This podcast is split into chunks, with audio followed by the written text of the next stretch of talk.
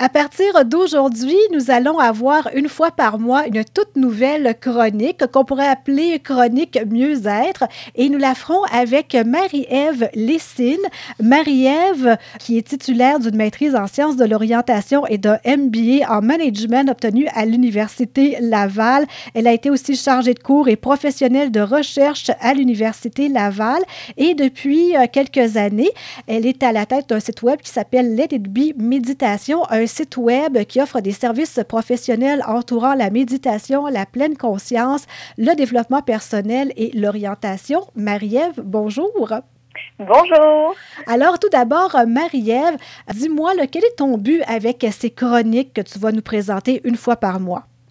En fait, euh, mon idée, c'est d'apporter un éclairage nouveau sur notre vie. Donc, ça peut paraître ambitieux comme ça, mais montrer que finalement, on est beaucoup dans une optique de vouloir euh, subir sa vie, euh, avoir un travail parfois qu'on n'aime pas, subir les choses, endurer. Et là, ce que j'aimerais, c'est juste redonner un petit peu plus de pouvoir aux gens en leur montrant que il y a des choix parfois à faire et que et montrer finalement c'est quoi les rouages pour bien faire ces choix. Et c'est sûr que tout ça, ça va être un petit peu teinté de qu'est-ce que je trouve le plus intéressant euh, dans ma pratique, c'est ce qu'on appelle la pleine conscience. Et je pense qu'on aura vraiment euh, l'occasion de le développer parce que c'est dans cette pleine conscience-là qu'on va pouvoir se réapproprier son pouvoir d'une part, mais aussi mieux se connaître, puis donc poser les bons gestes pour soi. On entend beaucoup parler de la pleine conscience. C'est un terme qui revient souvent quand on parle de croissance personnelle. Qu'est-ce que c'est la pleine conscience? En fait, la pleine conscience, c'est une façon d'être. C'est comme une posture intérieure où on va être pleinement dans l'instant présent. Donc c'est magnifique comme concept parce que si vous imaginez, si vous regardez souvent euh, nos semblables, ben, on est toujours soit dans le futur, en train d'être dans l'anticipation anxieuse, soit dans le regret du passé, soit dans la comparaison euh, de quelque chose d'artificiel, comme par exemple l'autre a plus que moi. Bref, on n'est jamais dans le présent, on est toujours dans des constructions euh, intellectuelles de qu'est-ce qui serait mieux pour nous ou comment on, on vit les choses difficilement à cause de notre situation. Être en pleine conscience, c'est accepter le présent tel qu'il est, puis du coup remarquer toutes les belles choses de la vie qu'on voit pas quand on est la plupart du temps dans nos têtes.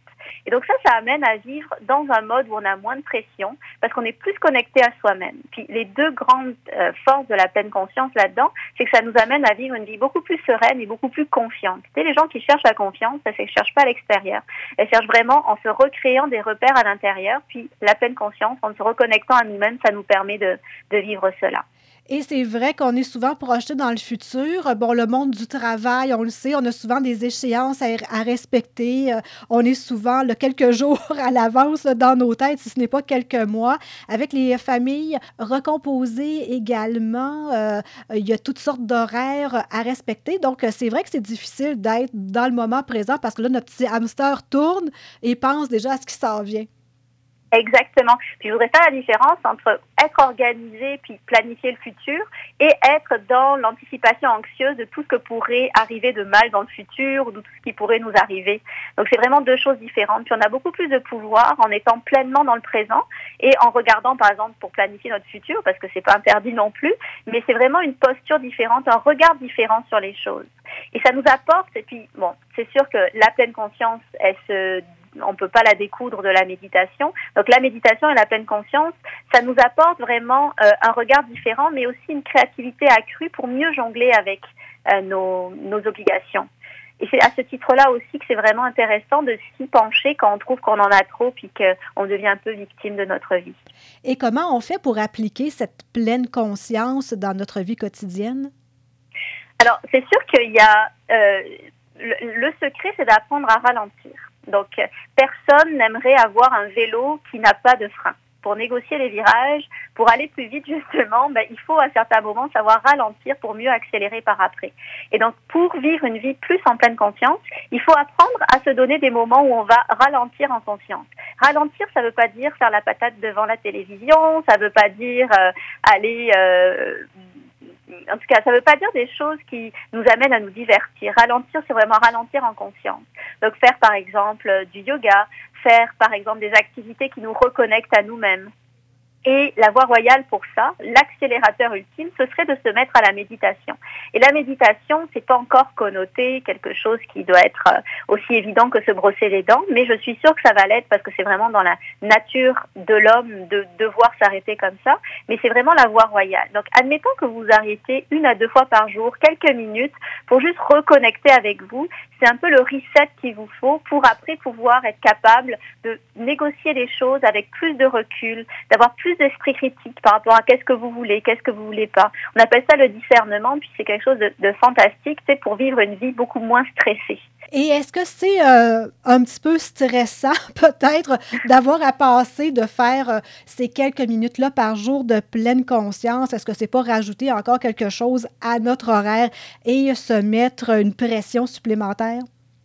Et c'est une excellente question parce qu'il y a beaucoup la, tyrannie de la réussite. Il faut bien manger, bien élever ses enfants, faut faire du sport, euh, faut surveiller son cholestérol. Donc là, je vous dis, mais en plus, il faut que vous méditiez. Euh, je suis tout à fait d'accord. On pourrait le voir comme ça, mais on pourrait aussi le voir comme un investissement. Parce que si au final, les rouages internes de la méditation nous permettent d'améliorer tout le reste, donc d'améliorer par exemple notre bonheur, parce que les études le montrent, les personnes qui méditent ont plus d'affects positifs, ont de meilleures relations avec les autres, donc elles voient vraiment leur vie changer positivement. Donc en fait, en vous disant ça, ce que je vois, c'est que la méditation, c'est pas rajouter quelque chose, c'est investir quelques minutes, non pas pour les minutes en elles-mêmes, mais pour que les peut-être les 23 heures 40 autres de notre journée euh, soient beaucoup plus agréables et on les vive avec beaucoup plus de légèreté, de confiance, de sérénité. Donc je verrais plus ça finalement comme un investissement que pour que euh, une obligation supplémentaire, une exigence supplémentaire à mettre à son quotidien. Et d'ailleurs, si vous le voyez comme ça, la méditation, il faut pas commencer parce que vous allez euh, abandonner au bout de quelques semaines. Alors que méditer c'est facile, entretenir la motivation c'est ça qui est difficile. Donc, faut vraiment voir ça comme quelque chose qui améliore les choses, qui nous aide dans notre vie courante, qu'un fardeau supplémentaire à rajouter dans une journée occupée. Et ça ne serait pas tout simplement commencer peut-être par prendre quelques bonnes respirations à chaque jour, juste le temps de se recentrer un petit peu et ensuite de repartir? C'est génial ce que vous dites parce que ça fait un écho à. Il euh, y, y, a un ingénieur de chez Google qui s'est mis à être passionné euh, de la méditation, Tran Nen Chang, si je me trompe pas, et lui nous dit ben, arrêtez-vous une minute toutes les heures. Ben, c'est pas contraignant ça, mais toutes les heures on fait un reset, on revient à soi, on se demande comment ça va, on, on reprend contact un peu avec son corps parce qu'on est souvent dans notre tête. Et euh, une minute comme ça, on fait un reset. Puis ça peut nous aider à bien aller dans, le, dans les 59 autres minutes qui suivent. Donc oui, c'est une excellente idée. Puis le souffle aussi, c'est vraiment quelque chose de central quand on parle de méditation. Alors Marie-Ève Lessine, merci beaucoup. On pourra peut-être appliquer ce petit exercice à faire au cours du prochain mois, là, quand on se reparlera pour la prochaine chronique. Mais en attendant, si on veut peut-être approfondir le sujet, on peut consulter le site web letitbemeditation.com. Marie-Ève Lessine, merci beaucoup et on se retrouve le mois Merci beaucoup. Bonne méditation.